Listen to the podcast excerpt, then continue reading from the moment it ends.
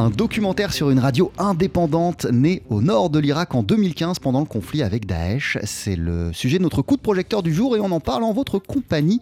Ayona Bermond, bonjour. Bonjour. Alors oui, le film de Xavier de Lausanne, En toute liberté, une radio pour la paix, sortira dans les salles demain. Il s'agit du deuxième volet d'une trilogie intitulée La vie après Daesh. Le documentaire retrace le parcours de sept journalistes travaillant au sein de la radio Al-Salam. D'origine kurde et arabe de confession musulmane, chrétienne et yézidi, ils véhiculent ensemble des messages de coexistence sur les ondes et tendent leur micro aux réfugiés de leur territoire. On écoute Xavier de Lausanne, le réalisateur. Cette radio a été créée par un collectif d'organisations françaises, dont euh, la Guilde européenne du RAID, l'œuvre d'Orient et Radio Sans Frontières, pour euh, essayer de, de connecter les gens notamment dans les camps de réfugiés, parce que vous aviez euh, du coup beaucoup de personnes qui fuyaient euh, Daesh, notamment euh, qui fuyaient Mossoul, qui était envahi par Daesh à ce moment-là. Et donc les gens étaient éparpillés dans les camps de réfugiés, ils pouvaient pas se reconnecter les uns aux autres, vous aviez des familles qui étaient séparées.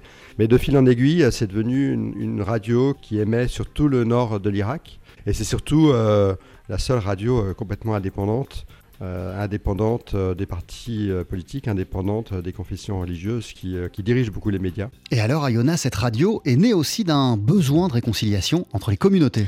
En effet, le documentaire nous donne à voir un peuple irakien qui se tient debout dans les ruines et qui commence à reconstruire le pays, poussé par un sentiment de solidarité et d'espoir. La radio a un rôle à jouer dans le processus de paix, si tant est qu'elle apaise la parole. En fait, il y, a, besoin, après un traumatisme pareil, après une guerre pareille, extrêmement violente, il y a un besoin de s'écouter les uns les autres, de comprendre que euh, chacun a vécu des histoires qui sont similaires aux autres, ont vécu des violences, des traumatismes, des douleurs que d'autres partagent. Et en fait, c'est important que les gens puissent s'entendre et s'écouter. Donc, euh, quelles que soient les idées euh, politiques, quelle que soit la philosophie, l'idéologie, les croyances, euh, les journalistes vont interviewer et s'intéresser à, toute type de personnes et donner la, parole à tous et donner la parole notamment à ceux à qui on donne souvent pas franchement beaucoup la parole et notamment euh, tous ceux qui sont encore dans les camps de réfugiés aujourd'hui, euh, qu'ils soient vieux ou qu'ils soient jeunes. Pour ce documentaire, Xavier de Lausanne a choisi de se placer en second plan car c'est entièrement les journalistes qui mènent le dialogue avec les réfugiés. Et cela permet de libérer la parole avec les reporters qui ont vécu le même conflit. La caméra permet, elle, d'attacher un regard aux voix qui témoignent. Le principe le plus important euh, du film, c'est que euh, je suis des journalistes qui sont irakiens et qui vont à la rencontre euh, des Irakiens pour euh, leur reportage. Donc, en fait, c'est un procédé qui est assez intéressant parce que c'est pas moi qui pose les questions aux gens, euh, ce sont les, Irakiens, les journalistes que je suis. Et euh, ce qui fait que euh, ça me permet de rester en retrait et donc j'adopte un, un, regard qui est un regard de cinéaste, qui est un regard plus sensoriel, on va dire, qu'informatif.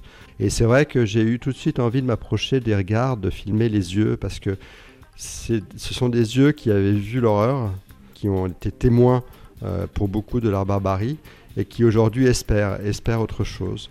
En toute liberté, une radio pour la paix, le documentaire poignant de Xavier de Lausanne sort en salle dès demain. Et ça a l'air passionnant. Merci beaucoup, Ayona. On poursuit sur TSF Jazz avec la rencontre en 2015 entre les Snarky Puppy et le Métropole Orchestre. Voici Sintra.